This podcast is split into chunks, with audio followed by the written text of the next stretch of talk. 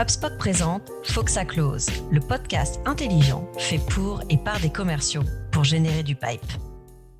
Hello à tous et bienvenue dans un nouvel épisode du podcast d'HubSpot Foxa Close. Aujourd'hui, Mathieu et moi, on est ravis d'avoir Benjamin Perrault avec nous. Bonjour messieurs, comment vous allez? Salut, au top, merci beaucoup. Cool, on est euh, ravis de t'avoir aujourd'hui euh, avec nous. Donc, Benjamin, qui est Sales Director chez euh, GetAccept. Et bon, on va en apprendre plus sur, sur toi, ton parcours et le, la thématique du jour, ça va être le closing. Pour un podcast nommé Foxa Close, on s'était dit, qu'il était temps quand même d'aborder d'aborder cette thématique, évidemment. Euh, donc, on est ravis de le faire euh, avec toi. Puis en plus, ta solution euh, s'y prête, s'y prête bien. Donc, les étoiles étaient alignées. Exactement. Cool. donc, au, programme, bah, on va parler évidemment de la, négociation, comment ça peut permettre de raccourcir le site de vente, gérer tout ce qui est discount, qui arrive fréquemment chez les éditeurs de logiciels, augmenter le taux de conversion. Donc un programme assez, assez chargé. Mais avant ça, est-ce qu'on peut te laisser te, présenter? Puis tu peux aussi nous présenter GetAccept. Ouais, bien sûr, avec grand plaisir. donc moi, ça fait un peu plus de dix ans maintenant que je travaille dans, bah, dans la vente et dans le SaaS. Et ça fait quatre ans maintenant que je développe GetAccept sur le marché français. Donc GetAccept, c'est une digital sales room. Donc en fait, c'est un, c'est un endroit en ligne, si tu veux, qui permet aux commerciaux d'échanger du contenu, donc des devis, du contenu vidéo, des témoignages clients, tout un tas de choses qui peuvent mettre à un endroit digital et qu'on peut signer électroniquement. Et donc en fait, l'avantage, si tu veux, ça va être de proposer une expérience d'achat personnalisé et unique, généralement intégré au CRM et qui va en fait permettre, grâce à bah, la signature électronique, le fait que ce soit mieux designé, le fait que ce soit traqué, d'améliorer la conversion euh, d'un document de vente euh, en signature et également de raccourcir un petit peu le, le cycle de vente. Euh, puisque, bah, si tu veux, GetAccept est un peu né sur l'idée que quand deux personnes sont d'accord euh, pour passer un deal, pour passer à l'action, eh bien, il faut en moyenne huit jours euh, avant d'obtenir un document signé. Et donc, c'est beaucoup d'argent euh, perdu et beaucoup de choses qui peuvent se passer entre entre temps pendant ces huit jours. Et donc GetAccept, c'est construit sur cette idée et avec bah, un, pas mal de succès, je dois dire, parce qu'aujourd'hui on est dans sept pays, on a été incubé à Y Combinator en Californie, on a à peu près 200 employés sur sept marchés. Et donc, euh, on est ravi en fait d'accompagner les commerciaux euh, euh, bah, dans leur tâche quotidienne qui est difficile, qui est de, de closer un deal. Quoi.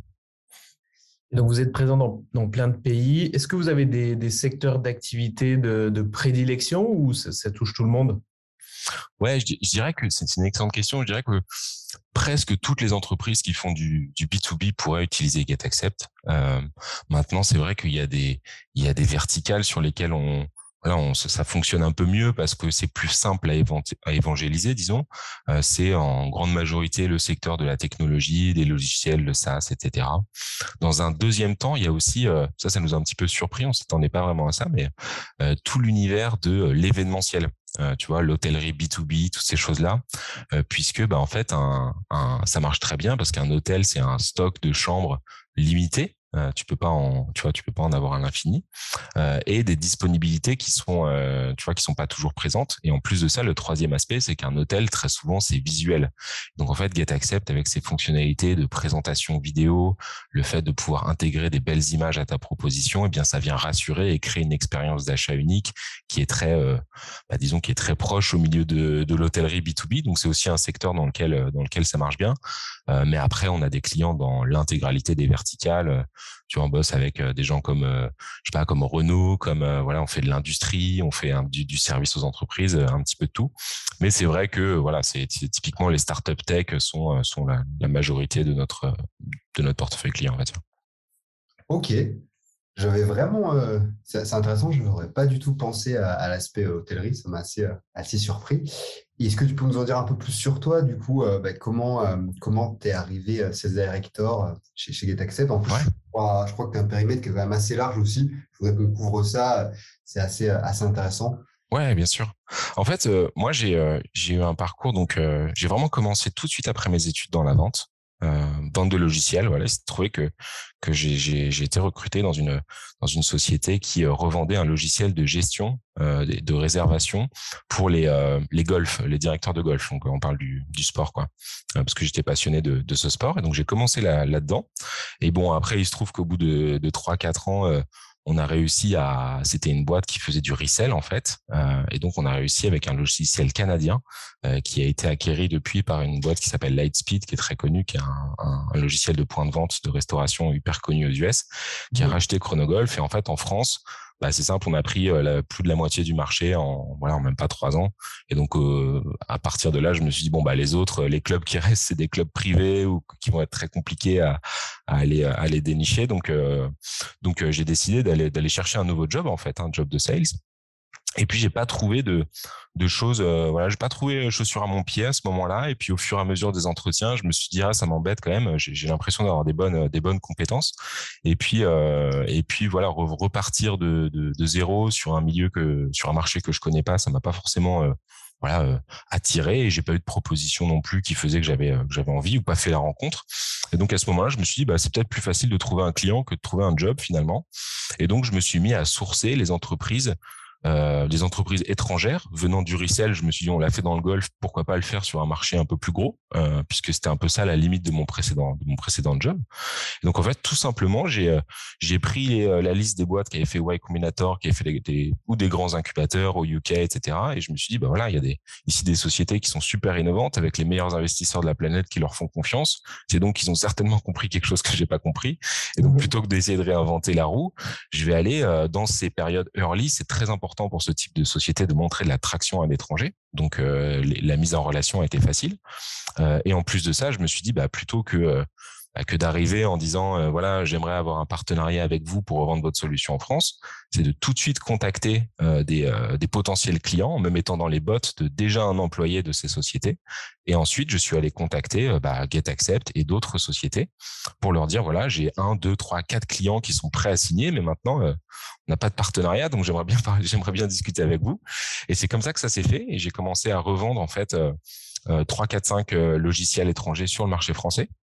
Euh, et ensuite, il s'est trouvé qu'avec GetAccept, bah, le, le fit est mieux passé, la croissance euh, euh, était super, le produit était bien conçu dès le début. Donc, c'est là qu'on faisait à la fois le plus de revenus et à la fois où la, la relation était la meilleure. Et donc, ça, ça a duré de 2017 à 2019. Et en 2019, on a atteint un certain niveau de revenus qui faisait que c'était un peu disons, ridicule de continuer tout seul dans mon coin. Et donc, les, les fondateurs de GetAccept m'ont proposé de lancer la France, euh, d'y aller à fond, de partir à 100% avec eux, de créer une structure, de recruter des équipes ici pour à la fois gérer les sales, le support et aujourd'hui même le marketing et des, fonctions techniques. Et donc, je m'occupe en fait tout simplement de, faire grandir ce marché français sur lequel je suis depuis depuis bah, 2017. Voilà hyper intéressant. Euh, c'est, je trouve ça, parce que je trouve hyper intéressant, c'est aussi la, façon dont tu as pu détecter des opportunités de carrière via euh, ces boîtes à forte croissance qui n'ont pas forcément la, la présence et, au départ par, euh, par un partenariat. Et, d'ailleurs, venons-en au fait sur l'aspect closing. Ouais. c'est un sujet finalement qu'on traite pas toujours bien. je parle de manière globale. Quand on est 16, on pense, on pense souvent à j'ai pas assez de leads, mes leads, ils sont pas bons. Mmh, oui. est la meilleure etc. Mais, mais, le closing, c'est assez global finalement. Et ça, ça, engendre, en fait, il y a, il y a plein de, euh, de critères qui te permettent d'améliorer ton closing. Comment est-ce que toi, tu l'appréhendes, cette partie closing, que ce soit pour des nouveaux entrants ou euh, des commerciaux qui sont déjà là depuis longtemps? Comment est-ce que toi, tu, tu pourrais définir ça? Bah, Je dirais que alors c'est tout à fait vrai ce que tu dis. C'est euh, très souvent quand on se dit, euh, quand on recherche des raisons d'échec de, ou de non atteinte des objectifs, le premier truc qui vient, c'est bah, mon pipeline n'est pas assez plein parce que j'ai pas assez de leads. Et en fait, le problème, si tu veux, c'est que le, un des trucs qui explique la, la, la réussite de GetAccept, c'est que nous, ça se mesure. C'est-à-dire que tu peux très rapidement calculer un ROI sur euh, avant j'envoyais 30 devis par mois, j'en convertissais tant. Aujourd'hui avec GetAccept, j'en envoie 30 et j'en convertis plus. Et donc en fait, si tu veux, tu es tellement proche de, de l'argent quand tu parles d'un document commercial que le calcul est hyper rapide et son, si ton client il est pas, il est pas satisfait, il va partir au bout de deux mois et c'est évidemment pas ce que tu recherches. Tandis que quand tu fais de la lead gen, tu te dis même si euh, tu vois le commercial travaille pas correctement avec ses leads, ne met pas la bonne activité en face, etc., etc. Enfin, il y a beaucoup de choses qu'il faut aligner pour réussir à augmenter ton pipe. Et donc, c'est ce qui fait que tu vois les, les boîtes de lead gen, souvent c'est très facile de trouver un, de nouveaux clients parce que tout le monde veut plus de leads, mais c'est très difficile de de les maintenir et de pas avoir trop de, de churn puisque en fait, euh, quelle que soit la solution de lead gen que tu mets en place, mesurer le résultat de manière précise est, est assez complexe.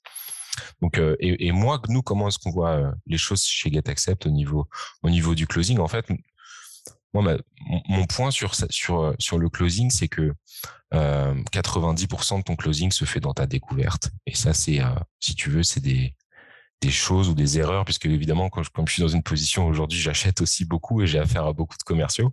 Mais je me rends compte que, en fait, toutes les, il y a, il y a très, finalement, il y a assez peu d'erreurs qui sont faites au moment du closing. Et en fait, elles sont, c'est plutôt des erreurs qui sont liées euh, à une mauvaise euh, découverte ou, euh, tu vois, à une, à des étapes d'avant qui ont été ratées en, en réalité.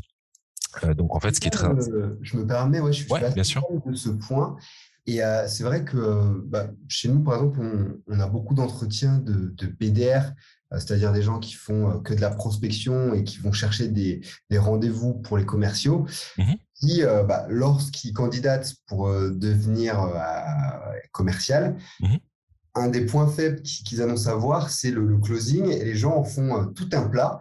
je suis assez fan de, de se dire que la grande majorité en fait de, du closing, bah, elle se passe dès, dès la disco. Euh, ouais. Tu peux nous en dire un peu plus avec peut-être ta casquette d'acheteur, ce que tu as vu comme erreurs qui sont faites à ce niveau-là et qui vont complètement impacter le, les chances de, de, de closer euh, Oui, bien sûr. Moi, en fait, si tu veux, je, je dirais qu'il y a, peut-être trois niveaux, tu vois, dans la, découverte. Tu peux le niveau euh, amateur, euh, tu vois, euh, débutant. Ensuite, tu as le niveau professionnel et le niveau star. Et si tu veux, pour moi, bah, le niveau débutant, c'est assez simple. C'est tout simplement des oublis, des questions cruciales qui sont pas posées sur le timing, le budget, la faisabilité, etc., etc. sur la personne à qui tu es en train de parler. Est-ce que tu as le decision maker et toutes ces choses-là. Je dirais que le niveau, pro, c'est, tu vois, c'est des gros oublis sur ces choses-là. Ensuite, le minimum vital, quoi. Ouais, exactement. euh, ensuite, sur le sur le, le niveau professionnel, c'est, euh, je dirais, d'utiliser des frameworks euh, tu vois, de type Bant ou de type, enfin, euh, tu vois, il y, y, y, en a plusieurs. Des, donc, c'est des frameworks de découverte, c'est-à-dire, c'est, on va essayer en fonction de notre produit de, de, de définir des questions qu'il faut absolument poser euh, pour pouvoir faire une découverte du besoin qui soit qui soit correcte. Et ensuite, je dirais que le niveau professionnel, c'est de connaître l'intégralité des, des frameworks presque et de l'adapter à la personne à qui tu es en train de parler. Pour te donner un exemple très concret, ouais. tu vois, dans le SaaS, par exemple, si tu poses la question euh, ou dans la dans la techno, si tu poses la question, euh, ok, quel est votre budget annuel alloué au, euh, au logiciel Tu vois, c'est une très mauvaise question. Euh, parce qu'en réalité, dans toutes les boîtes euh, technologiques, ce que tu vends, c'est des outils stratégiques qui vont profondément impacter la manière de travailler euh, de la personne à qui tu es en train de vendre. Et donc, en fait, le budget n'est pas vraiment la question, c'est plutôt la valeur que tu es capable d'apporter. Et donc, si tu poses cette question, par exemple, elle va être, elle va être complètement hors de propos. Et donc, c'est pour ça qu'il faut euh, bien choisir un framework relativement simple pour tes euh, commerciaux, euh, tu vois, juniors ou, un petit peu confirmés.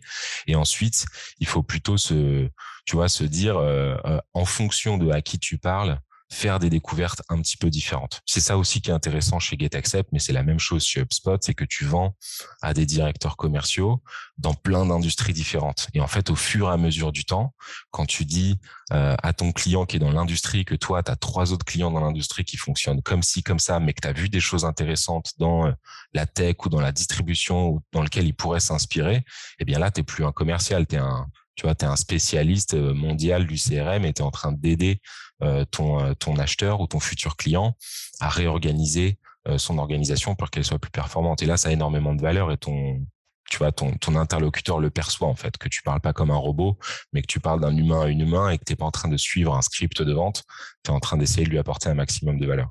Et donc en fait, tous ces éléments-là mis bout à bout fait que tu vas avoir une relation extrêmement qualitative avec ton, ton prospect ou ton futur client. Et enfin, passer au closing, si toutes ces choses-là ont été respectées, c'est-à-dire que tu as compris l'urgence de ton client ou tu as réussi à la créer, euh, tu apportes une solution à un problème qu'il a identifié et qu'il a mis en priorité, ça c'est super important. Tu as réussi à mettre cette problématique en priorité et toi tu as la solution euh, pour la résoudre. Tu parles à la bonne personne, etc. Enfin, toutes les, tous les critères de, de découverte font que le closing c'est quelque chose qui va de soi en réalité. Euh, c'est-à-dire que évidemment il y a des techniques après, mais l'idéal, c'est que le client arrive à la, conclusion euh, par lui-même. Après, si on est euh, mal à l'aise sur, sur ce sujet du closing, une clé que je donne plutôt à, voilà, aux commerciaux qui euh, soit qui débutent, soit qui ont du mal sur ce, sur ce sujet-là, c'est d'essayer en fait de s'ancrer dans des questions de timing. C'est-à-dire, tu vois, relativement simplement, Imagine, tu vends un CRM à quelqu'un, euh, tu vois, c'est de dire euh, idéalement pour vous, quand est-ce que vous voulez partir euh, feuille blanche avec ce nouveau CRM qui sera impeccable. à votre avis, c'est plutôt un projet qui est pour septembre. Et si votre client vous dit oui, c'est pour septembre et que vous êtes en juin, bah vous dites ah bah parfait, comme ça en cet été quand c'est un peu plus calme, on pourra prévoir les sessions de formation. Mais pour ça, il faudra qu'on puisse finaliser les documents administratifs sur le mois de juin. Est-ce que vous êtes d'accord avec ça? Oui, et vous lui envoyez sa proposition à signer. Donc euh, voilà, l'idée c'est de s'appuyer sur des éléments temporels euh, assez simples pour se fixer des deadlines et faire en sorte que finalement le closing c'est simplement une étape administrative qui permet de passer à la suite.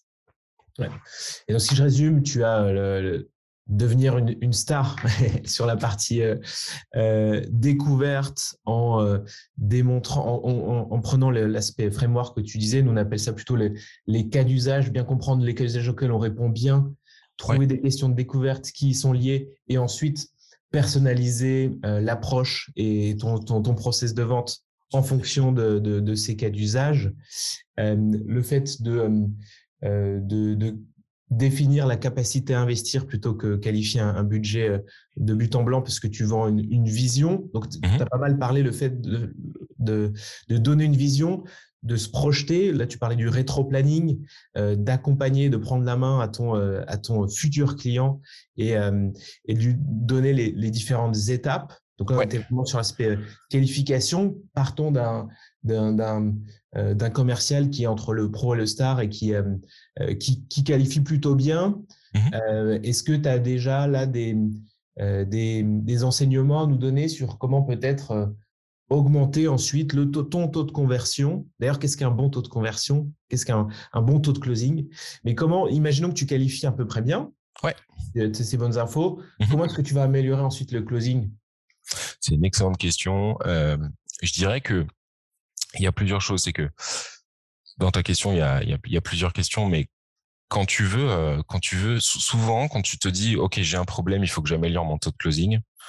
Moi, il y a un truc que je regarde en priorité quand on me pose cette question, c'est qu'en réalité, je regarde comment le pipe est construit. C'est-à-dire que est-ce que tu passes le, bon montant de ton temps? Est-ce que tu alloues correctement ton temps au bon client? Ça, c'est une première chose. La deuxième, c'est euh, en fait, quel est ton niveau de disqualification des clients? C'est-à-dire que c'est, qualifier c'est bien, disqualifier c'est encore mieux, je trouve. C'est-à-dire que tes clients qui, euh, tu comprends assez rapidement dans la conversation que ça va être long, compliqué, euh, que tu n'as pas forcément le bon interlocuteur, etc. Fonction de la taille de l'opportunité, en fait, il faut que tu te crées des règles euh, mentales où tu te dis, OK, est-ce que ça vaut pas plutôt le coup de passer au suivant, d'envoyer un email qui soit trois fois plus qualitatif, euh, à mon et encore plus personnalisé à mon client où j'ai décelé pendant la découverte qu'il y avait une plus belle opportunité à les saisir. Tu vois, c'est tous ces petits détails en fait, c'est l'allocation de ton temps, je dirais. Euh, les premières choses à regarder parce qu'en réalité, encore une fois, tu vois, comment tu améliores de 25 euh, à 30% ton taux de closing. Alors déjà, un bon taux de closing aussi, pour répondre à ta question sous-jacente, c'est, je pense que ça dépend évidemment de l'industrie, de, la société euh, dans laquelle tu te trouves. Euh, et je dirais qu'un trop bon taux de closing est, est, forcément quelque part négatif aussi. C'est-à-dire que si tu essayes forcément de maximiser ton taux de closing, tu vas tomber dans des travers euh, où tu vas te dire il faut absolument que j'ai, tu vois, sur 10 clients, il faut que j'en close 8. Si sur 10 clients, tu en closes 8, il y a une très forte probabilité euh, pour que tu aies arraché certaines de ces ventes, pour que tu aies fait des, tu vois, des moves, euh, euh, disons, businesso agressifs qui font que tu vas quelque part forcer la main et, et créer des distorsions de réalité qui vont mettre ton client dans une situation où tu vas un petit peu le, le, forcer à closer. Et cette relation sur le long terme est forcément négative puisque tu vas créer du churn, tu vas créer et tu, et tu n'auras pas ton cercle vertueux de clients qui te recommandent en permanence auprès d'autres clients. Et donc en fait, si ton taux de closing est trop fort, il faut aussi se poser des questions. Donc moi, j'en ai vu, hein, tu vois, des, des, commerciaux qui sont euh, extrêmement doués, tu vois, qui sont qui sont capables, comme on dit, de tu vois, de vendre des glaçons à un esquimau, euh, etc., ou un congélateur. Euh, vraiment, ils sont très forts. Euh, ils ont réponse à tout. Ils ont le sourire. Ils sont rapides, efficaces, etc. Et puis deux semaines après, le client se rend compte qu'il a pris une mauvaise décision en, en faisant confiance à ce commercial. Et donc, si tu veux, l'idée, c'est, je dirais qu'un bon taux de closing se mesure à ta satisfaction client et à ta rétention si les choses sont bien faites derrière, évidemment. Euh, donc, euh, c'est une réponse assez vague. Hein. Je suis désolé, je sais que tu aurais préféré genre 32%, c'est le top. Non, non, c'est une question euh, piège. exactement, c'est une question piège, ouais. Mais c'est intéressant de l'aspect aussi, un trop beau ton de closing cache derrière les choses. Rien n'est magique. Et, ouais, exactement. Le, vendre la réalité, pas de mensonge par ambition, pas, pas, vendre du rêve, entre guillemets. Exact. c'est ce qui te permet aussi de, de bah, de t'assurer que tu, euh, tu vends la réalité, qu'il n'y aura pas de la déception, comme tu disais, et de l'attrition. Exact. Euh, c'est hyper important aussi. Ouais, je, voulais, euh, je voulais rebondir peut-être d'un point de vue managérial. Mmh finalement, j'ai cru comprendre que tu avais cet aspect d'analyse finalement pour voir où se positionner tes, tes, commerciaux avec un, un pourcentage de, de, closing. Mmh euh, une fois que tu as repéré finalement euh, là où le bas blesse, donc euh, admettons que ce soit finalement que les discos soient pas trop mal, mais c'est pour arriver à, je dirais, à marquer le but. C'est quoi ton, comment tu gères ça en fait et comment tu, tu conseilles tes, tes commerciaux? Ouais, c'est encore une fois une excellente question. Je dirais qu'ici, la clé déjà pour faire ça, c'est d'être extrêmement bien outillé euh, parce que je veux dire, si tu n'enregistres pas tes calls, si tu n'es pas capable d'analyser les conversations a posteriori, euh, si tu n'es pas capable de, de, traquer ce taux de conversion, si tu n'es pas capable de comprendre, euh, est-ce tu vois, euh, de mesurer combien de propales envoyés, combien de propales signés par valeur, en volume, euh, qu'est-ce qui s'est dit, quel est ton cycle de vente, etc. L'analyse devient très compliquée forcément, tu vois. Et tu vas te baser sur des, tu vas te baser sur des préjugés et pas sur des, pas sur des points de données. Et donc, euh, donc ça, c'est un premier élément. Et je dirais que le deuxième, en fait, quand tu, alors ça arrive, hein, je dirais que c'est relativement rare, mais ça arrive quand même. Tu vois des des moments où ton commercial est bon tout du long et au moment de marquer le but, euh, voilà, c'est euh, c'est plus compliqué. Donc ici, à ce niveau-là, il y a il y a pas mal de choses qu'il faut qu'il faut réussir à mettre en place. Et c'est beaucoup, je dirais, d'entraînement. c'est faire de la démo, faire de la démo, faire de la démo et se focaliser sur les 10-15 dernières minutes.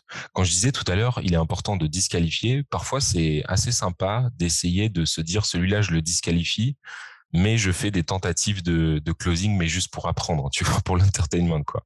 Et tu te dis, tiens, je vais essayer d'aller euh, booker un autre rendez-vous avec lui, même si, euh, voilà, même si je sais que euh, il y a de fortes chances que ça aille pas au bout. dans, dans cette période de ramp up, enfin de, de de où tu euh, comment dire en apprentissage en fait quand tu rentres dans une euh, de montée en compétence ça peut être sympa de de s'entraîner en fait euh, tout simplement ensuite je, dirais que moi les, les, choses que je vois assez souvent le, le une des raisons principales en fait dans ce genre de cas quand tu vois que les, toutes les discours sont bien faites et que finalement ça fonctionne pas c'est que il y a deux, il y a, je dirais qu'il y a deux grands, deux grandes choses. C'est la première, c'est ne pas avoir identifié vraiment euh, quel est le circuit de décision euh, chez ton interlocuteur? C'est-à-dire que malgré une bonne découverte, qu'est-ce que vous faites Ah bah je suis je suis pas directeur commercial, bah parfait, c'est notre ICP, euh, je parle à la bonne personne. En fait, derrière, il n'y a pas eu les questions pour creuser suffisamment pour être certain que c'était lui qui allait prendre la décision et que c'était la seule personne impliquée dans cette décision. Donc souvent, il y a, cette chose-là. Le, le, fait de dire, tu vois, de pas poser la question, euh, la dernière fois que vous avez acheté un logiciel, est-ce que vous pouvez m'expliquer le circuit de décision? Parce que moi, ce que j'ai envie de faire ici, c'est de l'apporter de la valeur à toutes les personnes qui seraient potentiellement impliquées. Donc, est-ce que vous pouvez me détailler ça, tu vois? Euh, c'est des questions sur lesquelles si tu arrives avec des grands sabots et que tu dis alors qui est-ce qui signe, c'est qui le chef chez vous, évidemment ça fonctionne pas. Mais si tu tournes la question d'une autre manière, tu vas pouvoir mieux identifier le circuit de le circuit de décision et avoir de beaucoup plus fortes chances de pas te de pas te tromper. Ouais, ce qu'on appelle, euh, ce qu'on appelle chez nous un peu l'organigramme officieux aussi. Exactement. Euh, prendre pour préjugé euh, comme d'ailleurs dans toute la découverte, pas de préjugés, mais ne pas prendre pour préjugé que comme c'est ton ICP, c'est lui qui va signer. Exactement. Et, comme tu disais, le bien le requalifier et, euh, et le mettre dans un bucket aussi, dans, dans, une case volontairement pour lui, pour essayer de comprendre si c'est bien lui qui signe, parce que d'habitude, dans ce type de boîte, dans le SaaS, c'est euh, et, et, cette taille de boîte, c'est le directeur commercial qui a la main. c'est vrai que tu as raison, c'est pas toujours fait et sur tous les deals. Et, ouais, ouais, ouais. C'est en fait quand tu deviens à l'aise, tu prends ce genre de raccourci et tu vérifies pas certains points qui te paraissent évidents. Euh, et tu vois, une fois sur cinq ou une fois sur six, bah c'est pas le cas. Et en fait, cette fois sur six, bah, c'est un pourcentage énorme, tu vois, de, ton de ton closing. Ou quand tu l'as pas vu, en fait, c'est dramatique.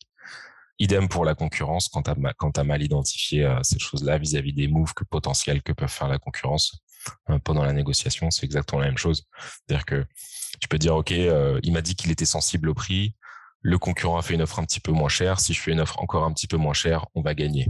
Tu vois, ça, c'est des raisonnements qui, qui n'existent pas, en fait. Euh, puisqu'il c'est pas parce qu'il t'a dit qu'il était sensible au prix que c'était son seul et unique euh, point de comparaison. Euh, c'est pas parce qu'il t'a dit qu'il était sensible au prix que son associé est aussi complètement sensible au prix. Tu vois, poser des questions du type, OK, donc vous vous êtes réunis, et vous vous êtes dit, euh, on va faire le choix de tel type de solution.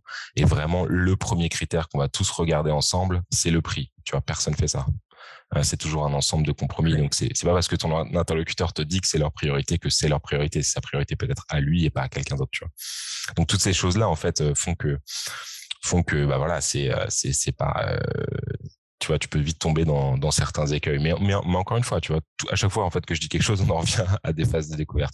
Après, plutôt sur le point, je dirais technique, euh, tu vois, si tu veux vraiment des clés, euh, je dirais que, alors la, la première chose, c'est franchement la réactivité aussi, euh, tu vois, tous les aspects réactivité, professionnalisme dans l'échange de, dans, au suivi des, échanges. Le fait d'être bien outillé, c'est-à-dire de traquer tout ce que tu envoies à ton client. Euh, est-ce que quand tu envoies une presse commerciale ou un devis initial, il a été lu entièrement? Combien de temps ils ont passé sur chaque page? Est-ce qu'ils ont invité des gens à la consulter? Toutes ces choses-là, si t'es pas outillé correctement, bah ça va. Tu, perds un petit peu de, chance. Et au fur et à mesure que la que la conversation, euh, tu vois, avance euh, jusqu'au jusqu'au closing, il y a un truc aussi qui est qui est hyper, enfin une erreur en tout cas qui est assez fréquente, c'est que l'objectif de ton acheteur diverge du tien. Euh, c'est-à-dire qu'un des trucs qui fait souvent rater, c'est que le commercial, il se dit, bah, moi, j'ai besoin de closer X avant la fin du mois. Et l'acheteur, il se dit, bah, cette solution a l'air très bien, mais on n'est pas pressé pour prendre la décision, tu vois. Euh, et du coup, tu rentres dans ce genre de situation. Donc là, c'est pour le timing, mais c'est la même chose pour le prix. C'est trop élevé. Euh, nous, on n'est pas assez cher. On est trop cher. Il manque telle feature. On attendait telle feature, etc. Tu vois.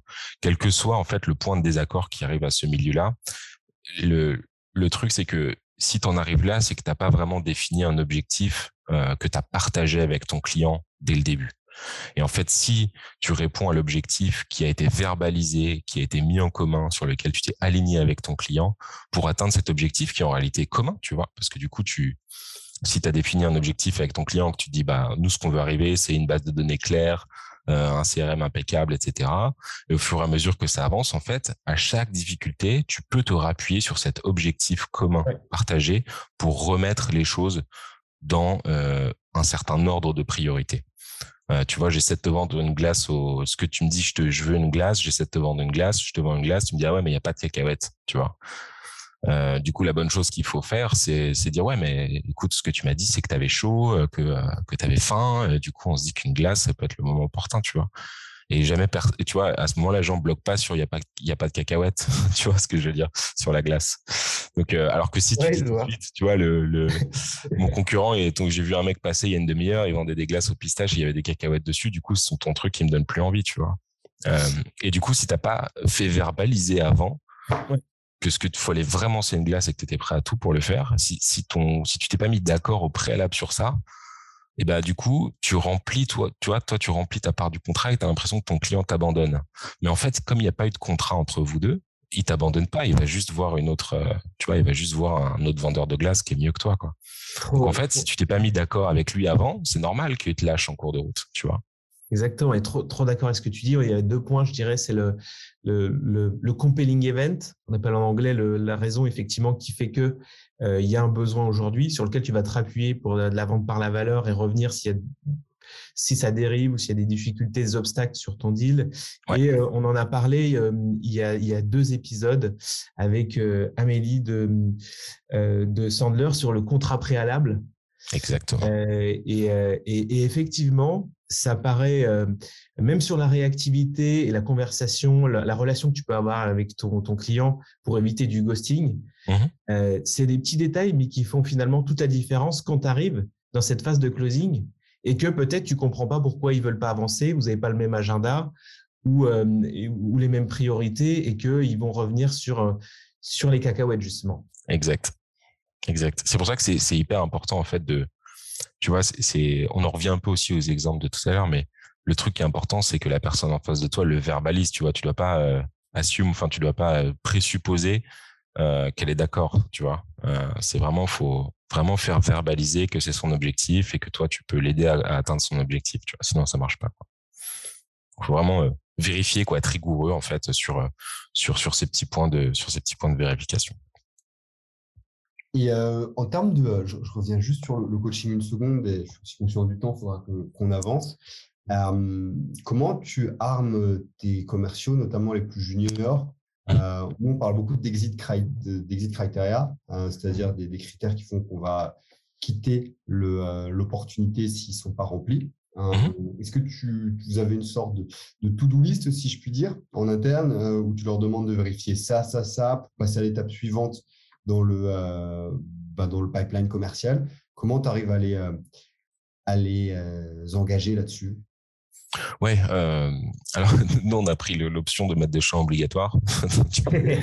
donc, donc comme ça c'est tu vois c'est réglé techniquement. mais après c'est vrai que alors, pour parler du coaching et de ce genre de choses, nous c'est vrai qu'on utilise énormément les enregistrements de, de call Zoom mmh. via une solution qui s'appelle Mojo.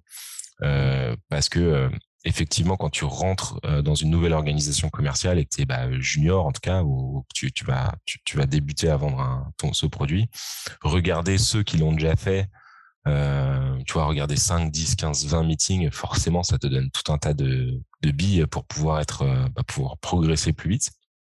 Et dans un deuxième temps, ça t'aide aussi quand tu fais des erreurs ou autres, à te repasser ces choses-là et à te dire, OK, qu'est-ce que j'aurais dû dire dans cette situation? Qu'est-ce qui aurait été plus pertinent, etc.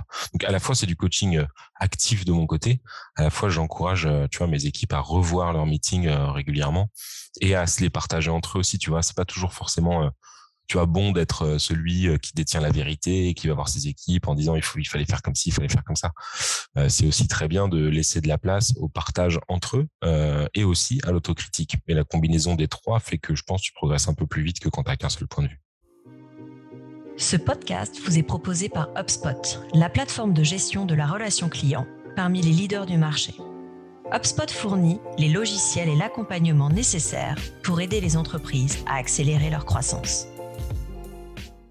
Complètement, c'est euh, intéressant. Euh, c'est vrai que c'est de plus en plus déployé, euh, type de solution, d'écoute. Euh, ça permet de, de, bien comprendre les, les, lacunes des commerciaux. Et bah, finalement, peut-être le, le, dernier point qu'on voulait, qu'on voulait aborder avec toi, c'est cet aspect de discount. Mmh finalement, qui est assez présent ouais, bien sûr. Dans, un univers SaaS, notamment. Ouais.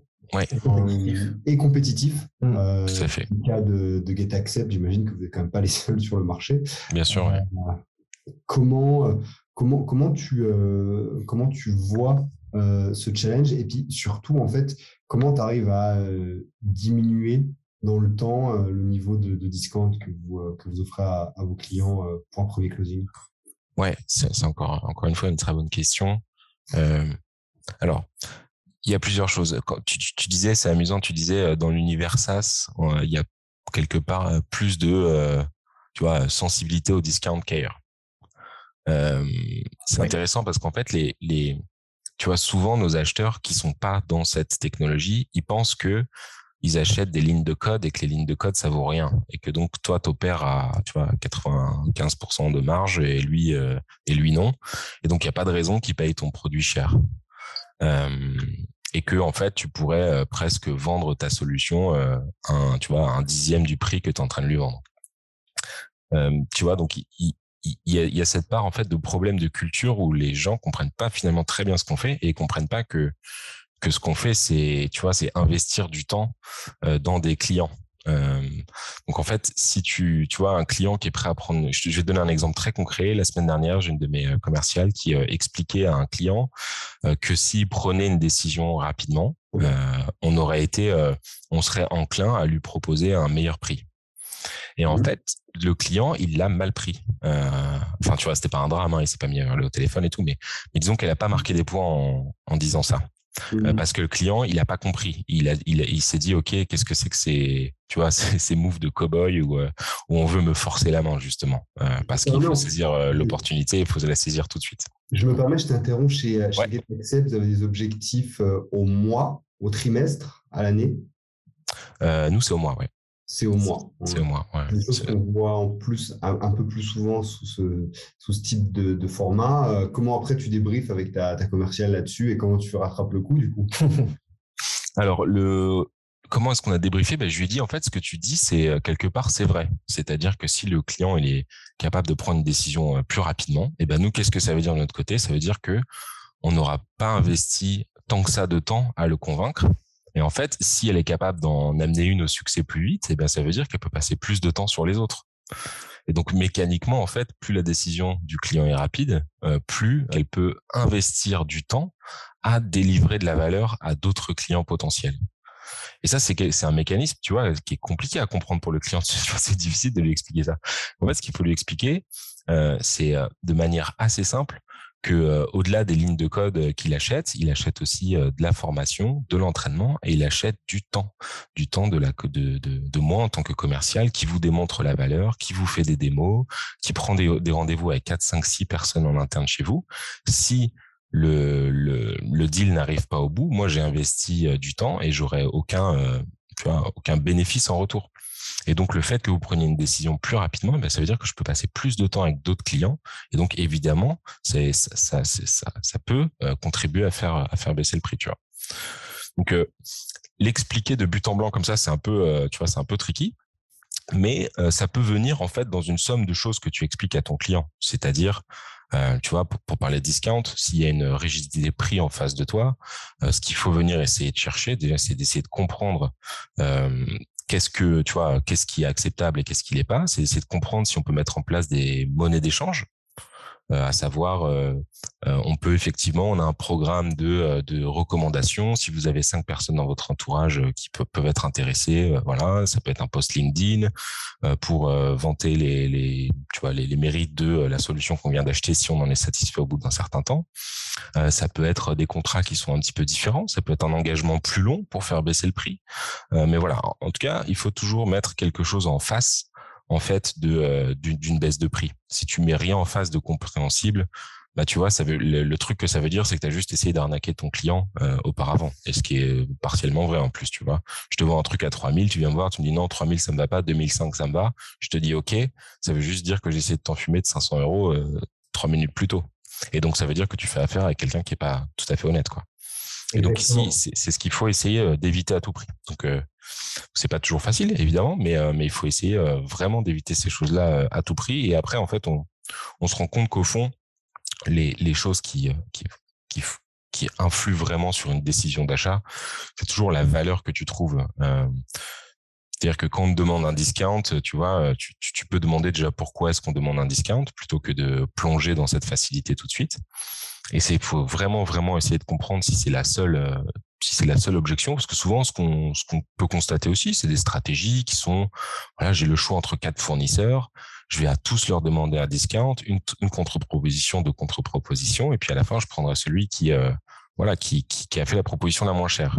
Celui qui a fait la proposition la moins chère, il aura eu le sentiment de gagner, alors qu'en réalité, peut-être que celui qui, qui était sorti tout de suite et qui avait disqualifié euh, ce deal aura pu convaincre deux autres clients qui avait plus de, disons, de, de, de valeur pour l'entreprise pour laquelle il travaille. Donc, ce sentiment de gagner, il est toujours à prendre à double tranchant, puisque tu vois, si tu as, si as, gagné le deal contre sept personnes et en fait, euh, tu as, fait une offre qui était 20% euh, de la valeur initiale et tu y as passé trois mois, et ben en réalité, on se rend bien compte que si tu prends ton salaire, que tu le fais fois trois mois, que tu le charges, que tu rajoutes le prix de tes bureaux, etc., en réalité, tu as fait une opération négative avec ce client. Alors que tu te rends compte que toi, tu arrives, tu es super content et tu as l'impression d'avoir gagné. Donc, euh, ouais. Donc, il faut faire attention. Et dans, dans l'autre sens, tu peux aussi avoir des, des, acheteurs assez aguerris et en fonction des, des, des pays, des régions, mmh euh, la, la, culture, elle est vraiment euh, différente. Par exemple, dans les pays anglo-saxons euh, versus euh, des pays plutôt euh, méditerranéens, prenons la France. tu as des, des, des, acheteurs qui sont assez bons et qui veulent juste négocier pour, pour négocier, en fait. Comment est-ce que toi, t'aides tes, tes commerciaux là-dessus? Ouais, moi je. Alors, tu vois, c'est assez intéressant ce que tu ce que tu as dit parce que tu vois, pour moi, un acheteur qui veut vraiment faire baisser ton prix euh, n'est pas tu vois, pas forcément bon, quoi. Euh, je, je, trouve que, alors après c'est mon point de vue, hein, mais moi ça fait dix ans que je vends, donc forcément, mais moi je trouve que le niveau des acheteurs euh, dans la tech est extrêmement, extrêmement faible. Euh, je trouve, je, je, vais te dire franchement, dans, dans, dans ma carrière, j'en ai peut-être rencontré deux, euh, des, des, des, vrais bons acheteurs. Euh, des vrais bons acheteurs, j'en ai vu deux ou trois, tu vois, max. Euh, sur pour plein de raisons. En fait, quand tu rencontres un très très bon acheteur, très souvent, c'est dans le monde euh, de la distribution, dans le monde de l'industrie. Euh, tu vois, des, moi j'ai vu des très très bons acheteurs, tu vois, dans des dans des grandes marques de cuisine par exemple. Mais en fait, si tu veux, ils sont habitués à négocier des tonnes de je sais pas, de plan de travail ou autre et tout. Euh, et en fait, ils, ils, ont de très très très mauvais réflexes, euh, à savoir que pour eux, euh, tu vois, ils regardent que le prix, ils sont pas forcément, tu vois, enfin, ils regardent pas la valeur que tu apportes, comment ça pourrait changer leur business, etc., etc. En ils fait, ce croire qu'ils ne regardent pas la valeur. Ouais, ouais, bien sûr. Ils, ils, ils, la regardent, ils te font croire qu'ils qu qu la regardent pas et qu'ils la dénigrent et, et, et, ils te, tu vois. Or, en fait, la différence qu'il y a, c'est que dans, dans ce genre de, de boîtes, tu vois, eux, ils achètent euh, des plans de travail et en fait, je te donne un exemple, mais, franchement, ce que j'ai vu était, super bon. Hein. Je pense que c'est d'excellents acheteurs de, plans de travail, mais genre très haut niveau. Mais le problème, c'est qu'en fait, c'est des sujets qui sont tellement différents qu'en fait, ils vont, vachement regarder le prix et toi, tu as plein de manières, en fait, de, d'être plus fort qu'eux. Euh, dans le sens où euh, tu vois il y a des choses qu'ils vont pas regarder. Est-ce qu'ils vont vraiment regarder les heures de support? Est-ce qu'ils vont regarder si tout euh, si toutes les formations sont baquées? Est-ce qu'ils vont me demander avant les supports de formation des commerciaux? Est-ce qu'ils vont me demander avant d'organiser un pilote de formation pour être sûr que l'outil sera adapté par le terrain? Est-ce tu vois tous ces éléments là ils en ont tu vois, moi, on m'a jamais demandé ça. Et moi, si je déploie un logiciel demain d'envergure, tu vois, nationale d'une marque inconnue, parce que nous, on est GetAccept, on n'est pas on n'est pas excessivement connu. Euh, je veux dire, quand tu achètes du, euh, du HubSpot ou de, de, la marque mondiale, du Microsoft ou autre, bon, tu te dis, les gens, a priori, en face de moi, ils savent ce qu'ils font, tu vois. Euh, mais moi, j'ai toujours travaillé dans des startups qui n'avaient pas un niveau de notoriété, tu vois, super connu. Et donc, je, je, me rends compte qu'en fait, ils font des, un nombre d'erreurs qui est incalculable. En fait, ils prennent des risques incroyables euh, tu vois, sur la qualité, euh, sur la formation, sur RGPD, sur où sont, où sont stockées tes données. Est-ce que tu as des, tu vois, est-ce que tu des sous-traitants? Est-ce que euh, la CNIL? Est-ce que machin? Est-ce que truc? Tu vois, tous ces trucs-là, ils le regardent pas forcément. Et, et, en face de ça, ils te demandent de baisser 10 000 balles, tu vois. Euh, et après, ils les gagnent et ils se sont dit, ah, je suis super content, je l'ai tordu, le petit jeune, j'ai gagné 10 000 balles. Mais en fait, il a pris un risque pour son organisation qui est incroyable, tu vois. Et donc, euh, moi, ouais, non, j'en ai très, très rarement rencontré des bons. Et le, le, le, conseil que je donne beaucoup, alors, pour, euh, pardon, j'ai fait une grande digression ici, mais le conseil que je, que je, donne beaucoup à, tu vois, aux, aux commerciaux, c'est vraiment, tu vois, c'est exactement comme dans toutes les ventes, c'est essayer de comprendre quelles sont les priorités, essayer de comprendre euh, qu'est-ce qu'ils attendent, essayer de répondre correctement à ces objections. Et très souvent, nous, ce qu'on fait quand même, c'est d'essayer de sortir l'acheteur de, tu vois, de, de la boucle, euh, grosso modo, parce que nous, on est, mais c'est, mais je, dis pas que c'est parce qu'ils ont pas de droit de regard, c'est juste parce qu'en fait, très souvent, en termes de budget, quand tu es un SaaS, tu vois, c'est du, euh, un SaaS, ça va de 30 à 150 euros par personne euh, par mois enfin depuis de 5 à, 150 euros par personne par mois ou 200.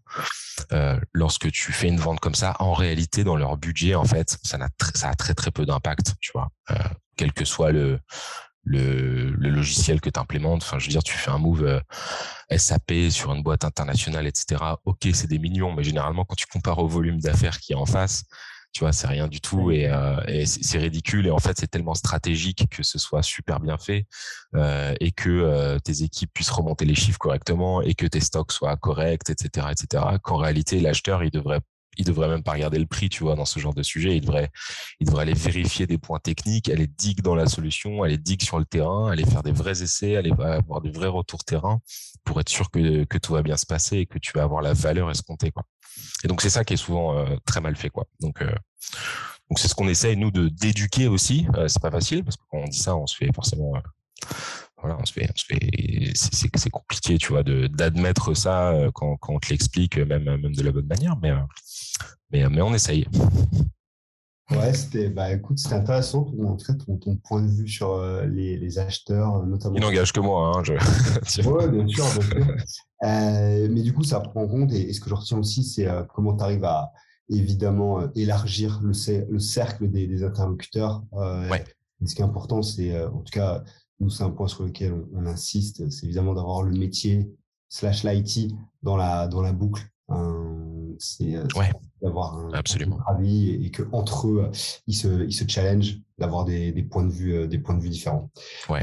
Euh, mais écoute, merci Benjamin. Je pense qu'on a fait un bon tour sur ce qu'était le, le, closing. Je retiens pas mal de choses, que ce soit ta, ta vision de la plupart du temps, les erreurs se font euh, sur de la qualification. Euh, Quand le, le, closing n'est pas, pas critique, comment arriver à, à, éviter les erreurs les plus, euh, les plus classiques et quelques, euh, quelques techniques pardon, de, de gestion du, du, prix et de la création d'urgence. peut-être si tu, pour conclure, si tu devais donner en, en peut-être un ou deux, trois bullet points euh, les, trois, les trois conseils que tu donnerais à un commercial plutôt junior pour euh, améliorer bah, son, euh, son taux de closing, ce, serait, ce serait quoi? Très bonne question. la première chose, c'est que je dirais que ce qui est super important, c'est plus ton niveau d'activité, ton niveau de création que ton, que ton taux de closing dans un premier temps. Parce qu'en fait, quand le taux de closing n'est pas bon, le truc que tu fais en tant que manager, c'est que tu regardes ce qui se passe avant. Et donc, et plus tu remontes, en fait, plus tu te rends compte que c'est le nombre d'appels par jour euh, qui est le plus gros déterminant de ton taux de closing à la fin de la journée, tu vois. Euh, nous, mmh c'est frappant chez nous. Si tu prends les deux courbes, on est, à, tu vois, plus de 100 commerciaux. Tu regardes le nombre d'appels qui est passé euh, avant notre cycle de vente et ensuite tu regardes le résultat et les courbes se suivent, mais c'est tu vois, c'est de la magie, quoi. Euh, tu te dis, si tu voulais le faire exprès, tu pourrais pas. Et à quel point c'est répétable et à quel point tu peux lire dans les données de manière, tu vois, tellement précise tu peux, tu, vois, tu peux vraiment euh, rattacher le nombre de calls que tu as passé dans une journée à la vente que tu vas faire dans trois mois, tu vois, at scale. Quand tu es tout seul, c'est difficile parce qu'on s'en rend pas compte. Mais quand il y a 100 personnes qui font ça en même temps ou 150 personnes qui font ça en même temps, eh ben, on se trompe vraiment pas, quoi. Donc, euh, je, dirais, la première chose, c'est vraiment euh, augmenter son volume d'activité, avoir un maximum de rendez-vous, parler à un maximum de monde, toujours être actif toute la journée. Peut-être sur des, tu vois, sur des, des, plages de date définies en fonction que de, de ce que chacun peut, tu vois, peut encaisser, mais, mais c'est vraiment essayer de maximiser à fond cette partie-là.